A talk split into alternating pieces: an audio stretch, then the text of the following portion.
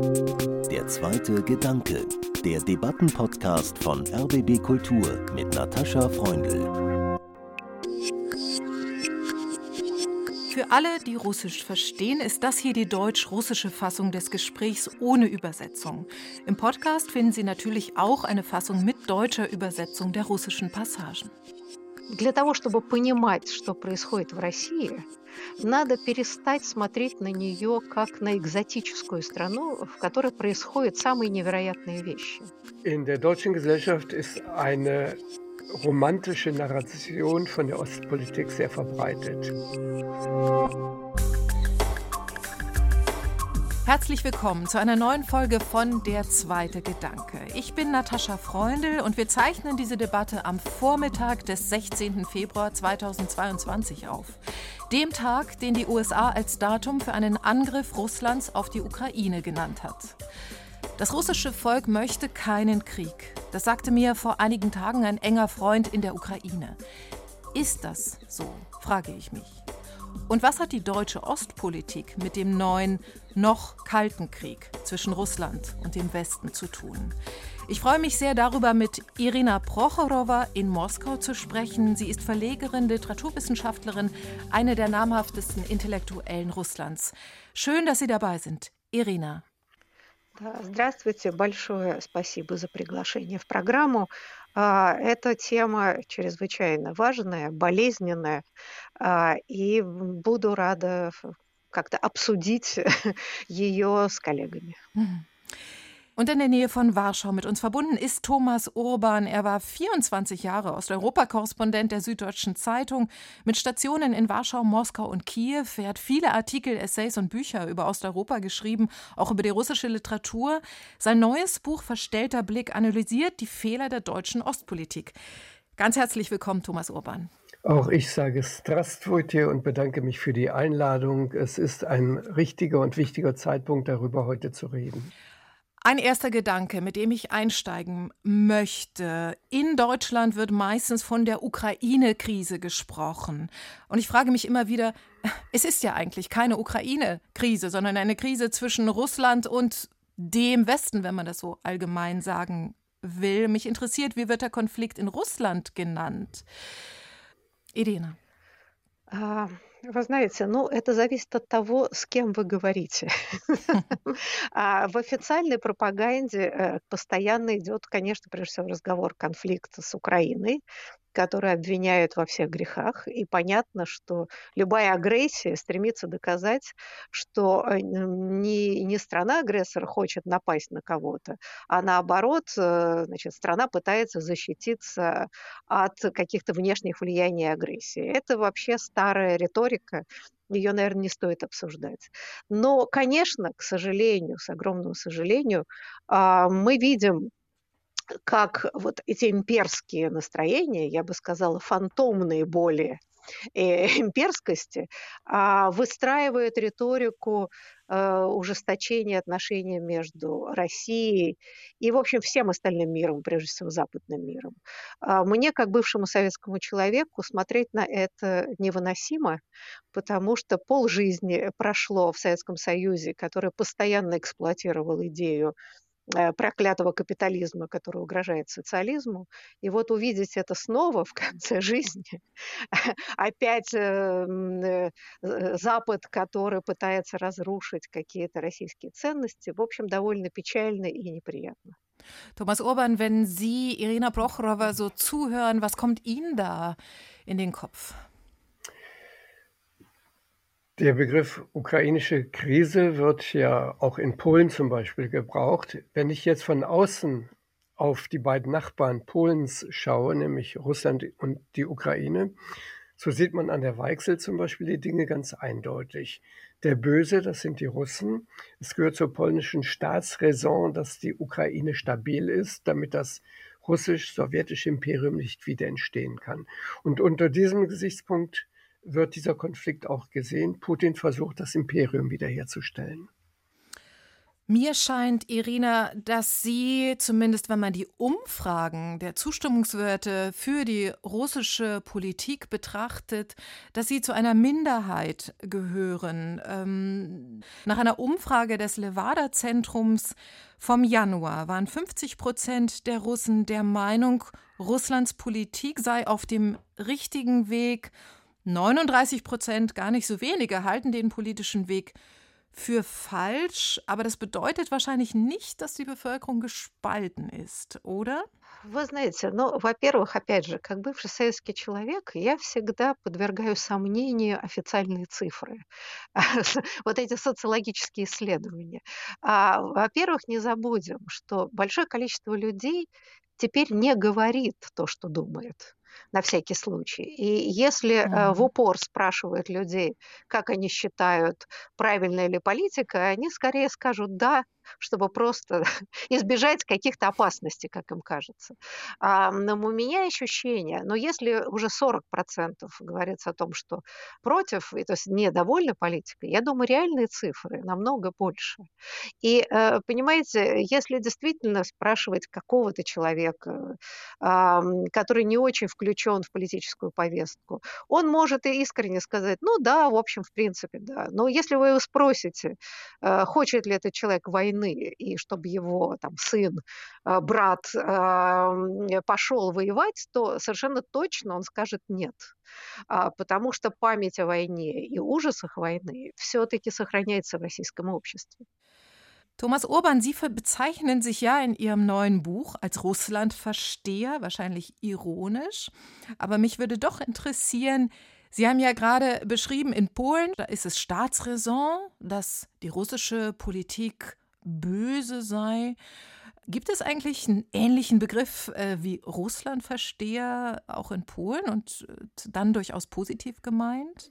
Ob ich mich selbst jetzt in ironischer Weise als Russlandversteher bezeichne, das mag sein. Ich meine es wörtlich. Ich spreche Russisch. Ich kenne die russische Literatur, habe viele Freunde in Russland. In dem Sinne bin ich ein Russlandversteher. Was Polen angeht, so gibt es diesen Begriff nicht weil es in der Gesellschaft darüber auch kein Dissens gibt. Es gibt keine wichtige kulturelle oder politische Kraft, die sagt, wir müssen hier hinter Putin stehen, weil Putin hat recht äh, mit seinen Klagen, äh, dass äh, die NATO ähm, ihre Einflusssphäre auf Kosten Russlands ausgedehnt hat. Was anderes ist aber, dass man diesen Begriff auf die Deutschen natürlich kennt mhm. und kennt und berichtet über die deutsche Debatte, so wie in Polen alles, was sich zwischen Deutschen und Russen tut, erhöhte Aufmerksamkeit findet. Das Interessante ist, dass der derzeitige Konflikt, in dem ja auch viele Stimmen aus polnischer Sicht es eine Kakophonie der Meinungen in Deutschland gibt, dieser Konflikt wird auch innenpolitisch genutzt in Polen, denn die Regierung, die nationalpopulistische Regierung in Warschau, wirft der proeuropäischen Opposition vor, sie sei mit Deutschland befreundet, setze auf Deutschland und die Deutschen unterstützen ja de facto Putin.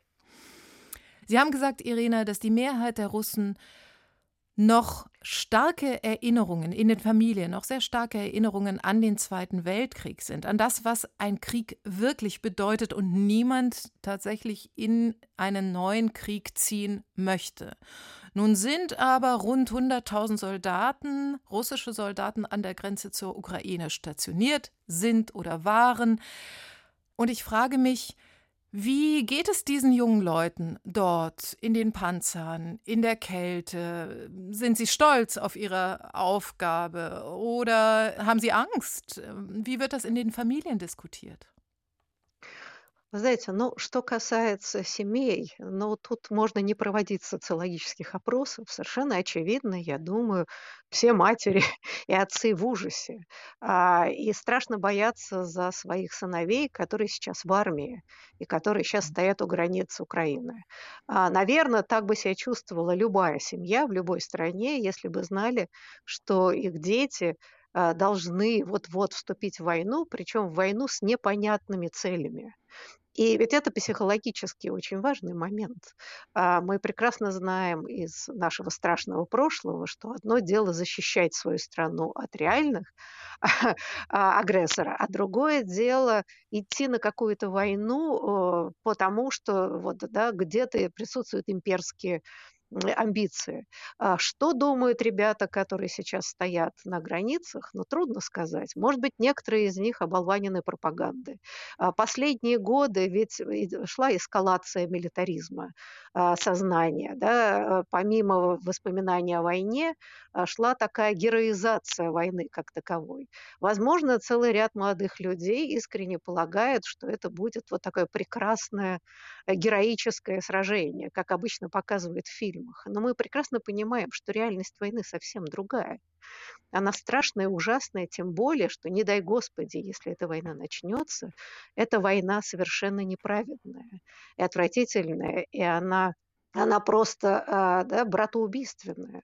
Ведь на самом деле связь с Украиной, историческая, культурная, личная, семейная, в России колоссальная. Это фактически воевать с самими собой. Я даже боюсь об этом думать, но это будет чудовищная катастрофа и прежде всего для России. In Deutschland wurde ja und wird sehr polarisierend darüber gesprochen, dass die USA den heutigen Tag, an dem wir miteinander sprechen, den 16. Februar 2022 als Tag des Angriffs äh, Russlands auf die Ukraine benannt haben. Nun gab es gestern Anzeichen eines ersten Truppenabzugs und die Sprecherin des russischen Außenministeriums erklärte dazu, der 15. Februar 2022 wird als Tag des Scheiterns der westlichen Kriegspropaganda in die Geschichte eingehen. Der Westen hat sich blamiert. Wenn wir uns die Verlautbarungen aus Washington ansehen, da waren die ja nicht so hundertprozentig konkret, wie das dann die Presse zugespitzt hat, das zum einen. Zum anderen glaube ich, dass es ein gar nicht so ungeschickter Zug der Amerikaner war, denn es war dann klar, dass falls überhaupt im Kreml wirklich an eine Invasion gedacht worden war, dann konnte sie nicht an diesem Tag stattfinden und auch nicht den Tagen davor oder danach, denn dann hätten die Amerikaner ja recht gehabt. Also wenn wir das versuchen operativ zu betrachten, war diese Ankündigung oder diese Warnung, die Russen würden wahrscheinlich am 16. einmarschieren, war im Prinzip ein Zeitgewinn. Es ist klar, dass sie das in diesen Tagen dann nicht tun können. Ich denke, es war ganz geschickt, das zu machen. Ich wüsste gern, Irina, wie unter russischen Intellektuellen über diese ganze Situation im Moment debattiert wird. Ну, несложно себе представить, что э, в российской интеллектуальной среде, конечно, идут, э, я бы не сказала дебаты, потому что здесь спорить не о чем, да, что, естественно, все против войны и все очень боятся этой войны. И мне кажется, что э, есть такие настроения, что это невозможно, до войны не будет, это все просто информационные войны, э, это попытка значит, Кремля а, как-то разыграть какие-то карты. Это все, конечно, может быть и так, но мы прекрасно знаем, как бы известное изречение Чехова, что если на стене висит ружье, то оно в третьем действии выстрелит. Когда начинается эскалация милитаристских настроений, когда войска стоят у границы, мы прекрасно знаем, что может произойти что-то непоправимое, какая-то провокация, какое-то случайное событие. Вспомним, как начиналась Первая мировая война. А, от, казалось бы, локального события. И э, эта угроза, она вполне реальная, и она очень тревожит людей, которые как-то следят за всем этим, мыслят.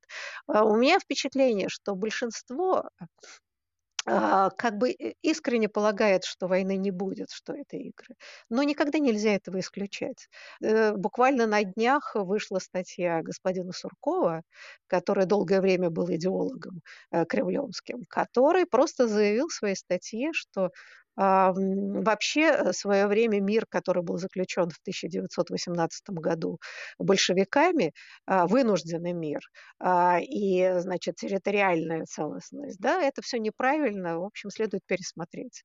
То есть это абсолютный призыв э, к агрессии и экспансии. А останется это только на словах?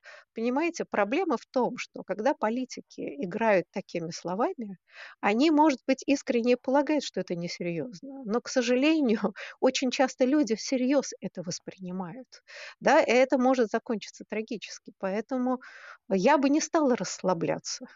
Если 16 февраля ничего не началось, по счастью, это не значит, что война невозможна, поэтому продолжать бороться против войны совершенно необходимо.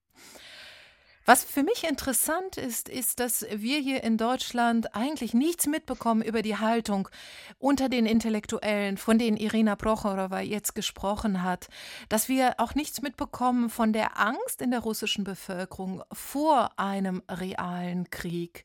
Das ist doch erstaunlich, Thomas Urban.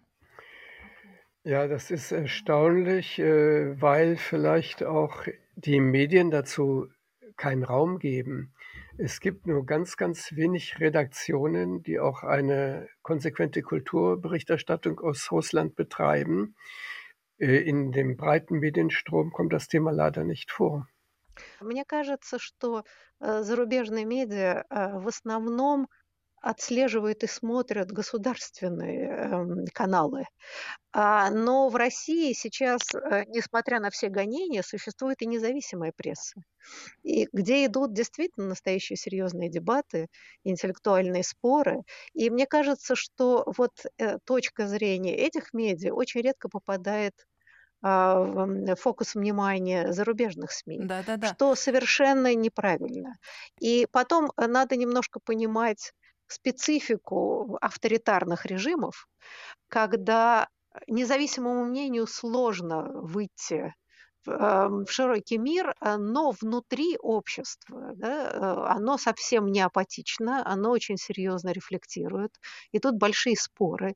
И здесь, мне кажется, вот это незнание и непонимание дает искаженную картину и общественного мнения, и вообще ситуации в России. Но хочу заметить, что в России во всех крупных городах существенно большая прослойка людей, которые очень озабочены ситуацией, настроены критически. И для них э, вот эта потеря свободы, э, которая происходит в России, очень болезненная. И вот мне кажется, эта группа людей, она вообще как-то не видна. И представляется, что все кричат «Ура!» и все все поддерживают. Этого не было никогда и не было в Советском Союзе. А, но пропаганда очень массированная и очень умелая. Авторитарные режимы умеют проводить пропаганду. Они не очень управляют страной, но, но умеют э, навязывать свою точку зрения не только внутри страны, а даже меньше внутри страны, но миру.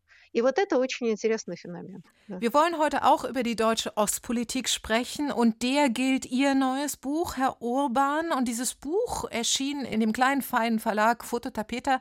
Das Buch heißt Verstellter Blick. Was meinen Sie damit?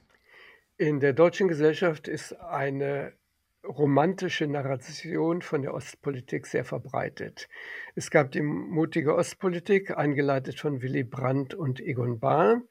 Die führte zum Dialog, zu Verträgen mit den Nachbarn, mit der DDR-Regierung, mit der Volksrepublik Polen, mit der Tschechoslowakei und mit der Sowjetunion.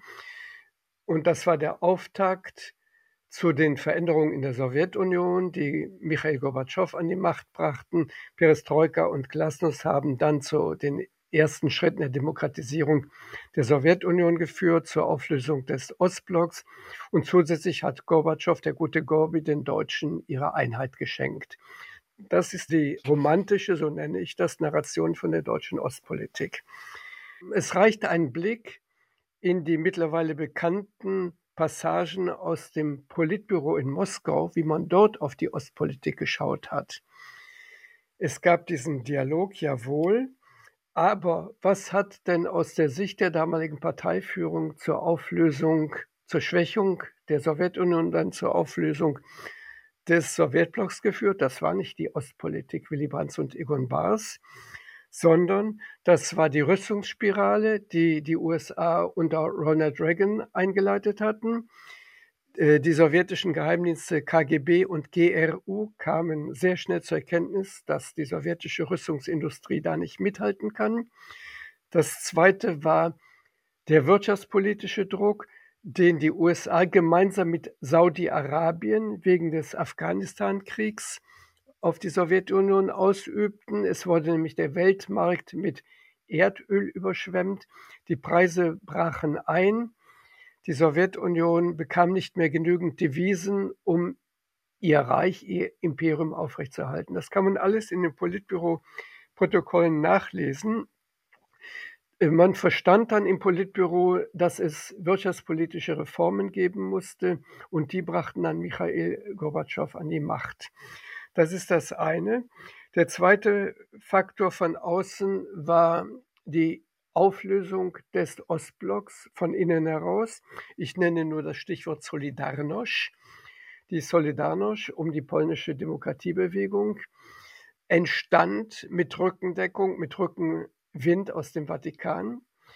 Äh, Johannes Paul II. hat den Polen die Impulse und auch die Kraft gegeben, sich gegen das Parteiregime aufzulehnen auf friedlichem Wege. Das sind nicht meine Interpretationen, das hat kein geringerer als Michael Gorbatschow selbst in seinen Memoiren geschrieben.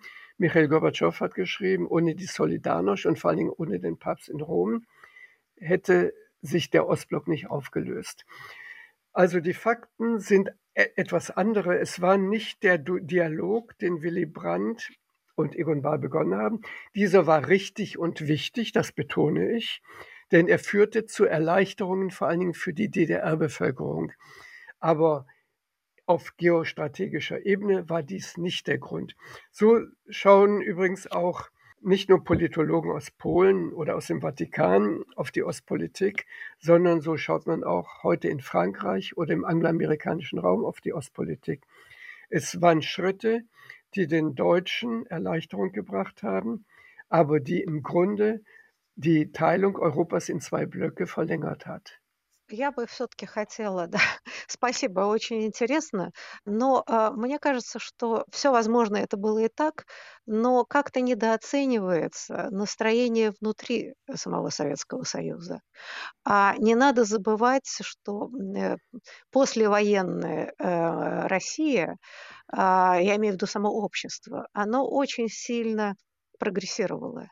И недаром я и в журналах, и в книгах, вообще в своей профессиональной деятельности много занимаюсь исследованием позднесоветского общества. Как оно а, внешне казалось, что это все тот же Советский Союз, потому что шла официальная пропаганда, но внутри общество очень сильно эволюционировало. И помимо всех политических внешних факторов, внутри уже созревало убеждение, что больше так жить невозможно.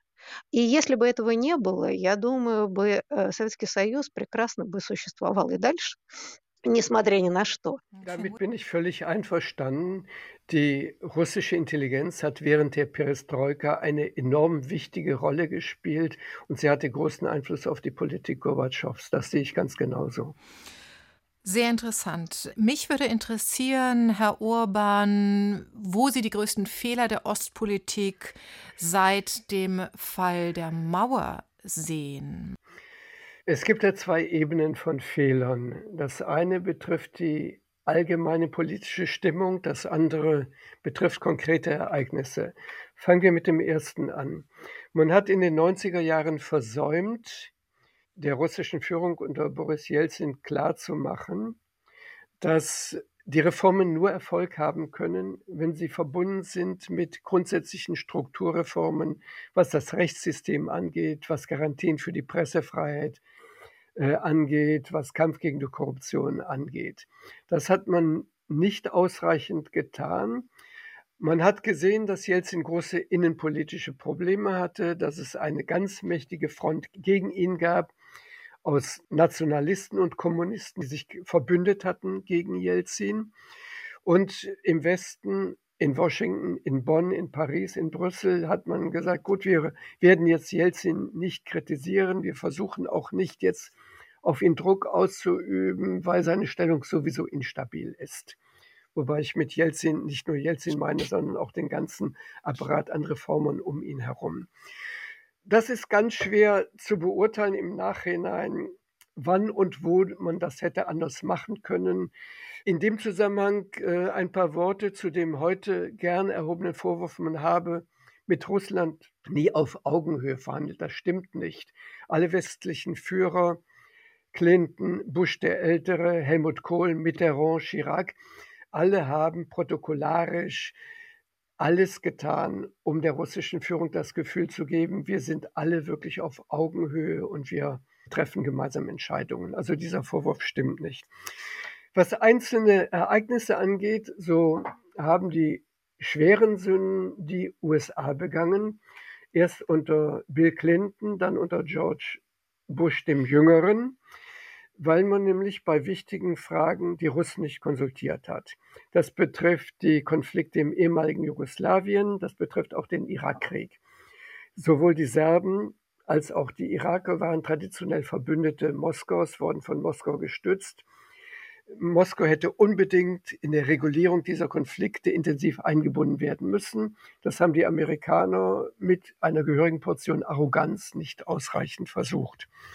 Dann gibt es ein ganz konkretes Problem, dass Putin eigentlich den Weg geebnet hat zu dem georgisch-russischen Krieg von 2008 und auch zur Annexion der Krim. Das war die Anerkennung des Kosovo 2007, 2008. Warum spielte das eine große Rolle? Der Kosovo war ein Teil, eine autonome Provinz Serbiens. Es gab dort kriegerische Auseinandersetzungen, in die die NATO eingegriffen hat, was wahrscheinlich im Moment unvermeidlich war, was dennoch ein Bruch des Völkerrechts war. Und wieder hat man die Russen nicht konsultiert. Putin musste hinnehmen, dass der traditionelle Verbündete Moskaus blamiert wurde, diskreditiert wurde vom Westen. Aber was viel wichtiger war, bisher hatte man versucht, bei der Regulierung aller Konflikte im ehemaligen Jugoslawien die bisherigen Grenzen zu behalten. Auf einmal wurde eine Region, die nicht die geringste staatliche Tradition hatte, zu einem Staat gemacht. Die Amerikaner und die Briten haben das durchgesetzt. Hier hätten sich die Deutschen mit aller Kraft dagegen stellen müssen, weil nämlich auf diese Weise Putin ein Argument bekam zur Abtrennung der georgischen Regionen Südossetien und Abchasien und auch der Krim und, und, und im Donbass. Nach dem Motto, der Westen hat das gemacht, dann können wir das ja auch machen. Die Regierung in Berlin hätte das durchaus schaffen können, weil nämlich auch China war gegen die Souveränität äh, des Kosovo, Indien war dagegen, Spanien, Frankreich, Italien, die alle Probleme mit eigenen aufmüpfigen Sezessionsbestrebungen haben, waren dagegen. Berlin hätte hier diese Staaten, die die Souveränität des Kosovo abgelehnt hätten, zusammenschließen müssen gegen Bush und auch gegen London. Und das hat man versäumt und das war ein schlimmer Fehler. Ну, знаете, я э, в этом смысле, я не политолог, а, но, к сожалению, мы все крепкие, как говорится, задним умом. А, конечно, очень важно понимать все ошибки, которые были совершены эм, мировым сообществом а, и самой России. Э, просто я хочу сказать, что как активный участник событий 90-х годов, и что касается Ельцина, я думаю, что его критиковали достаточно много как внутри страны, тогда была действительно свобода прессы, так и э, за рубежом. И здесь, э, несомненно, критика важна. Просто сейчас уже, вот спустя 30 лет, э, можно понять те проблемы, с которыми э, Ельцин столкнулся. Распад тоталитарного империи э, – это огромная проблема. И проблема заключается в том, как мы теперь это видим, что экономически Советский Союз распался, но вот идеологически и психологически нет. А, что мы и видим сейчас, вот такой попыткой реанимации этих имперских настроений который частью общества, несомненно, поддерживается, потому что говорится о величии империи, о превосходстве империи. Вообще эта риторика, она ведь очень соблазнительна. И не только для а, российского человека, но мы можем вспомнить риторику Трампа и половину населения Америки, да, значит, э, make э, America great again, а невероятно воспринимается с восторгом. Да. Вот эти все тенденции, они очень опасные. И пока, к сожалению, и к сожалению, нет никакого действенного противоядия этой риторике. Знаете, мне кажется, что э, для того, чтобы понимать, что происходит в России, надо перестать смотреть на нее как на экзотическую страну, в которой происходят самые невероятные вещи. Если мы сейчас посмотрим на весь мир, то мы видим, что происходит такой консервативный поворот ну, практически во всех европейских странах, особенно в странах бывшего Варшавского блока. Ну и не только. И Россия в этом смысле, ну, может быть, самый яркий пример, отрицательный пример. Но проблема ровно в этом. Да? Почему происходит такой кризис демократических идей повсеместно? Да? И мне кажется, что понимание России российской драматической ситуации, наверное, должно быть увязано с разговорами об вот кризисе демократических ценностей, о том, как их необходимо переформулировать, потому что опасность авторитарных идей очень сильная. Да, поэтому, мне кажется, э, то, что нам реально не хватает, это вот таких разговоров, как мы ведем сейчас. То есть э, разговоров интеллектуалов разных стран, которые оказываются в некотором смысле в одинаковой сложной ситуации. Да? Потому что тот мир, который складывался, та система ценностей, которая складывалась после Второй мировой войны, а, сейчас демонтируется и очень активно демонтируется. И мне кажется, это очень опасная э, история.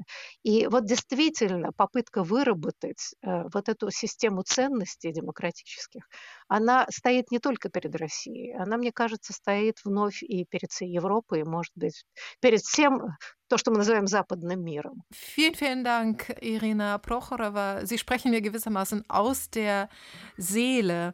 Aber ich möchte noch mal konkret zum ja, äh, sogenannten Ukraine-Konflikt zurückkommen und meine Wahrnehmung ausdrücken, dass ich äh, seit dem ersten Maidan in Kiew 2004 immer das Gefühl hatte, dass doch mindestens die Europäische Union deutlich solidarischer sein sollte mit der Ukraine und das nicht nur mit bloßen Worten. Die Frage geht an Sie, Thomas.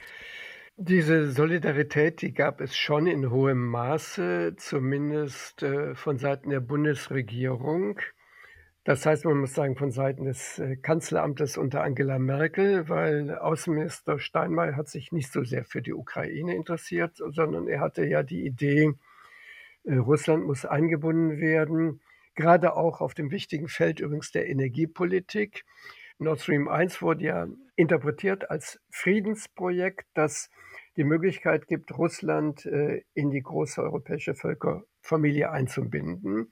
Eine sehr gewagte Interpretation, aber es wurde wirklich so gesehen. Das, es gab ein weiteres Problem, das lag an den inneren Verhältnissen in der Ukraine selbst. Wir wissen, dass der Schwung des ersten Maidan von 2004, 2005 ging verloren, weil die beiden Hauptakteure, nämlich Präsident Juschenko und Premierministerin Timoschenko sich heillos zerstritten haben. Man hat dann aus Brüssel, Berlin, Paris fassungslos zugesehen. Man hätte aber jenseits jeglicher diplomatischer Konventionen hinter verschlossenen Türen beiden raten müssen, dass sie sich zusammenraufen. Das ist nicht passiert. Die Regierungschefs in den EU-Staaten haben gesagt, das ist innere Angelegenheit der Ukraine. Wie kommen wir dazu, den Vorschriften zu machen?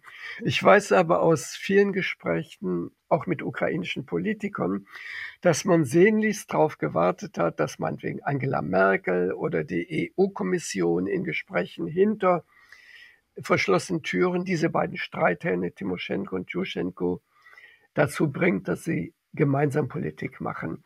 Das klingt jetzt ganz banal, aber Politik spielt sich manchmal auf dieser banalen Ebene ab. Aber ähm, der große Fehler war dann, Nord Stream fortzusetzen. Es wurde von der Ukraine protestiert. Es gab damals schon die große Kampagne, ja, Nord Stream muss es geben, weil die Ukrainer illegal Gas abzapfen. Wir wissen nicht, ob das stimmt. Unabhängige Experten sagen, es gibt dafür keine Beweise. Möglicherweise war das eine von langer Hand geplante Fake News-Kampagne zur Diskreditierung der Ukraine. Wenn man aber sich die Bilanzen ansieht, die Gelder, die für Nord Stream aufgewandt worden sind, hätten gereicht, das bisherige Pipeline-Netz völlig zu modernisieren. Also es gab keine Notwendigkeit, Nord Stream zu bauen. Und dass es trotzdem geschehen ist, das ist die Politik Berlins gewesen, die Berlin gegen die Interessen und gegen die Besorgnisse aller Nachbarn in der EU durchgesetzt hat. Der ukrainische Präsident Juschenko schlug nach dem ersten russisch-ukrainischen Gaskrieg 2006 vor, dass ein Konsortium gebildet wird, in dem zu jeweils einem Drittel Russland, die Ukraine und die Europäische Union Anteile halten für das ukrainische Gasnetz. Dies wurde von deutscher Seite abgelehnt, obwohl die Nachbarn der Deutschen in der EU, die Polen, aber auch die Franzosen und die Niederländer, meinten, ein derartiges Projekt würde diesen Konflikt dauerhaft regeln. Dies war also ein weiterer Fehler Berlins, dies nicht zu tun. Я просто смотрю это глазами жителя России а, и вспоминаю большое количество своих друзей и коллег в Украине. А, и э, вот это печально, что на человеческом уровне, на уровне жителей мы оказываемся во многом беспомощными и заложниками вот этих сложных политических игр. И я хочу заметить, что ведь сочувствие в Украине, поддержка тех революций, которые происходила в Украине, вообще в России довольно большая, по крайней мере, в той среде, в которой я существую. И так или иначе мы пытаемся выразить свою солидарность с украинскими коллегами. Но, к сожалению, вот проблема общественного мнения э, в России стоит очень тяжело. Не будем забывать, а, ведь когда возник первый конфликт, вот такая антиукраинская истерия, ведь это была колоссальная трагедия для огромного количества российских семей. Потому что, знаете, никто никогда не смотрел, когда женились, выходили замуж, кто вы, украинцы, русские. Это вообще не имело никакого значения. И вдруг, и вдруг эта ситуация возникла, когда внутри семей вдруг стали вспоминать, что оказывается, да, там кто-то из партнеров, в общем, украинец или есть украинские родственники. И я помню, что даже это было еще давно, когда у нас куда больше было свободы обсуждений, даже на провластных каналах. Я помню одну из радиопередач, где люди просто задавали вопросы ведущим. Вот скажите, у меня жена украинка, а вот сейчас у нас воюет с Украиной, то есть, ну, имелась в виду информационная война, и, значит, говорите, а что мне делать? И ведущий не выдержал и сказал, вы любите свою жену? Да, вот и любите ее, и перестаньте смотреть телевизор. В этом смысле эта драма, это не только геополитические истории, она просто затрагивает людей напрямую в огромном количестве. И как это преодолеть, и как этому сопротивляться, да, можно ли противостоять этой чудовищной пропаганде и эскалации насилия, которое происходит. А, и есть ли для этого средства? Потому что важнее всего, с моей точки зрения, если люди просто не реагируют на эту пропаганду, и агрессия, которая идет и э, из России, естественно, ответ из Украины, это самое печальное и страшное, что может произойти с обществом. Ich möchte da ein paar persönliche Beobachtungen hinzufügen. Ich bin viel nach Georgien gereist und nach dem georgisch-russischen Krieg von 2008 sahen die meisten Georgier und sehen bis heute die meisten Georgier die Russen als Feinde an. Aber traditionell waren Russen und Georgier immer dicke Freunde. Und äh, was die Ukraine angeht, die Russen waren immer die älteren Brüder.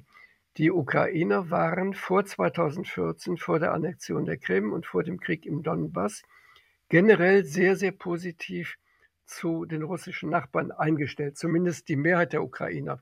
Zumindest in der, der Ost östlichen Ukraine. Ja, und auch, auch in Kiew. Im Westen ja. ist das eine andere Geschichte, weil man dort im Zweiten Weltkrieg in doppelter Weise den Terror des sowjetischen Geheimdienstes NKWD ähm, erlebt hat.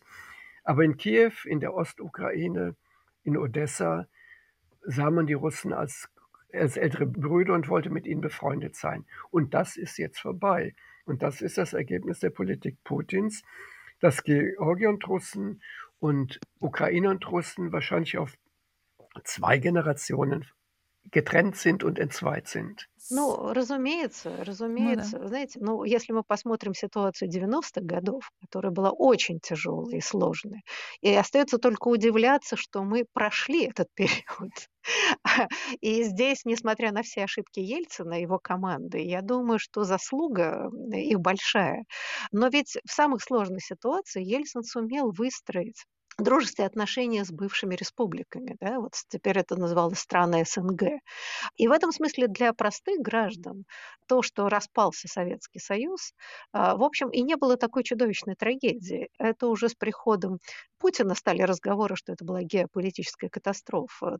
И более того, для простых жителей поехать э, в Украину, в Крым, отдохнуть не представляло никаких проблем, потому что можно было с внутренним паспортом спокойно ездить в тот же самый Крым, пока он не принадлежал России. Да. И также в Грузии и во многие другие страны, бывшие mm-hmm. республики. И, и я помню, например, как постепенно после э, в Грузии какое-то время после отделения, конечно, были э, сильные антирусские настроения, но потом к середине 2000-х они стали меняться. И нас стали налаживаться культурные отношения, уже были какие-то планы, я тут как издатель могу говорить, да, какие-то серьезных там, переводов а, с русского на грузинский, грузинский на русский. А дальше началась вот эта эскалация, антигрузинские настроения и все. То есть как бы политика, нацеленная на имперскость, привела к тому, что мы действительно перессорились со всеми республиками. И больше всего от этого страдаем, ну, собственно, мы, граждане. И я, например, испытываю чувство ну, какой-то личной вины, да, что мы не можем как-то сопротивляться этому и выставить какую-то солидарную позицию большого количества людей э, против такой политики. Это бесплодная, да, это порочная политика. Она ничего, кроме огромного количества проблем для самой России, не, не несет. Мы это видим прекрасно. Uh-huh. И что касается, например, а, истории с Крымом, и я хочу вам сказать, даже в самый разгар а, аннексия Крыма, тоже иллюзия считать, что все были в восторге. Вот по моим наблюдениям, что больше всего кричали, это как раз, я не знаю, там, чиновники, а, какие-то люди привилегированного плана. А я много разговаривала с людьми, там, я не знаю, таксистами или просто вот людьми, да, такие, а они как-то совершенно спокойно говорили, боже, зачем нам Крым взялся? Сейчас туда деньги накачает, лучше бы нам зарплаты повысили. Lassen Sie uns doch mal äh, gucken, was fehlt und äh, was tun. Was studiert, was ist zu tun? Was die Frage, was denn fehlt, angeht, äh, möchte ich eine Beobachtung einbringen, dass meiner Erinnerung nach die DDR-Opposition und auch ein kleiner Kreis eingeweihter Slavophiler in der BRD mit der sowjetischen Intelligenz ja eng verbunden war. Also so Namen wie Saschenjezin, äh, Lev Kopelev, Bulat Akujaba waren extrem wichtig. Und diese kulturelle Neugier ist eigentlich, ja, vielleicht schon mit dem Fall der Mauer, aber doch in den letzten 10, 20 Jahren eigentlich verschwunden. Ну, вы знаете, да, конечно, вот с падением Советского Союза и распадом коммунистического пространства а, все старые, так сказать, связи, я имею в виду все как бы, да, сложившиеся структуры общения, они, конечно, рухнули, что неизбежно, да, к сожалению. Но я хочу заметить, что пока на сегодняшний момент ведь сложились новые связи культурные, но э, все-таки, несмотря на нынешнюю даже тяжелую ситуацию, все-таки нет никакого железного занавеса. И в данном случае общение художников, театральных людей, литературных людей разных стран, оно довольно свободное. И э, здесь, э, да, мы просто видим, я не знаю, там в Москву приезжают на гастроли и немецкие театры, и переводятся книги, и, в общем, может быть, в меньшей степени, но и русские книги переводятся на разные языки. В данном случае это общение достаточно широкое. Мне кажется, то, чего сейчас не хватает, а нужно делать, это заново пересмотреть историю сопротивления а, тоталитарным режимам в Европе.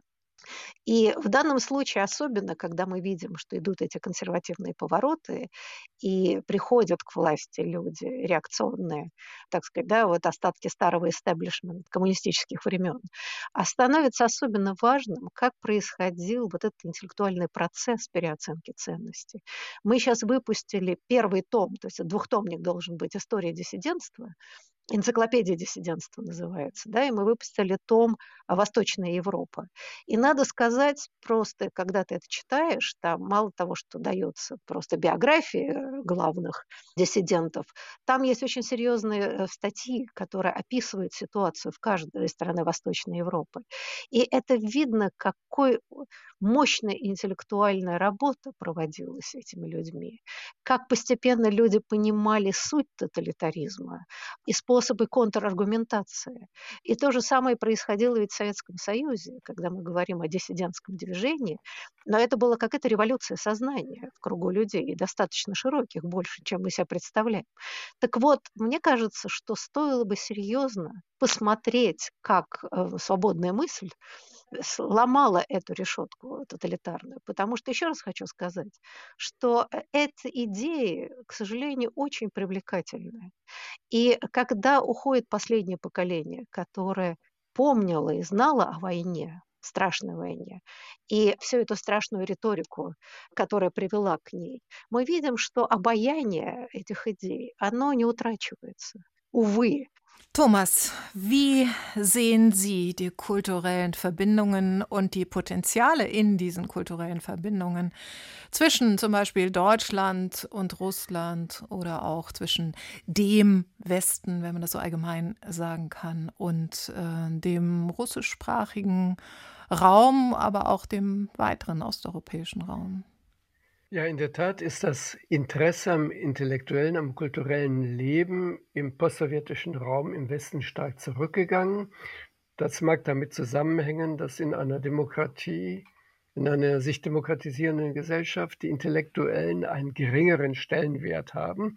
Wir dürfen ja nicht vergessen, dass die Dissidenten in der Sowjetunion, aber auch in Polen zum Beispiel, im Westen sehr viel Aufmerksamkeit bekommen haben weil sie auch als eine Art intellektuelle Widerstandskämpfer angesehen worden sind, die versucht haben, sich Freiräume in einem autoritären und totalitären System zu erkämpfen. Also Solzhenitsyn oder Lev Kopelev waren nicht nur wegen der literarischen Qualität ihrer Werke interessant und wurden geehrt, sondern eben auch, weil sie politisch wahrgenommen worden sind. Das ist mit dem Ende der Parteiherrschaft natürlich weggefallen. Es ist ganz schwierig.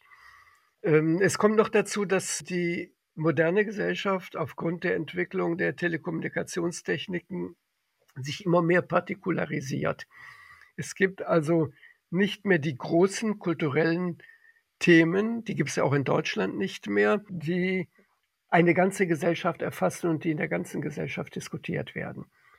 Solange es den Sowjetblock gab, gab es für diese Länder und auch für die Beobachter im Westen diese großen, auch eine Diskussion stiftenden Themen. Das ist vorbei. Aber ich möchte in dem Punkt noch auf etwas anderes hinweisen. Ich finde es sehr gut, dass Irena jetzt diese zwei Bände vorbereitet über die Dissidenten in Osteuropa. In dem Zusammenhang, und hier schlage ich den Bogen zu dem Thema Kritik an der Ostpolitik. Bei den Befürwortern der Ostpolitik, also des Dialogs mit Moskau, der unangenehme Themen ja auch ausgespart hat, wurden die Dissidenten als Störfaktor begriffen. Die Solidarność in Polen hat die Entspannungspolitik gestört. Helmut Schmidt als deutscher Bundeskanzler wollte damit nichts zu tun haben. Das Gleiche gilt für die Dissidenten aus der Sowjetunion. Lev Kopelev, der 1981 nach Köln kam, hat beklagt, dass bei der damaligen Regierung aus Sozialdemokraten und FDP in Bonn er wenig Gehör fand für die Nöte der Dissidenten in der Sowjetunion. Da gab es keine Erklärung, keine politischen Stellungnahmen. Man versuchte dann auf diplomatischen Kanälen deren Los zu erleichtern, aber man hat sich nicht öffentlich dazu positioniert.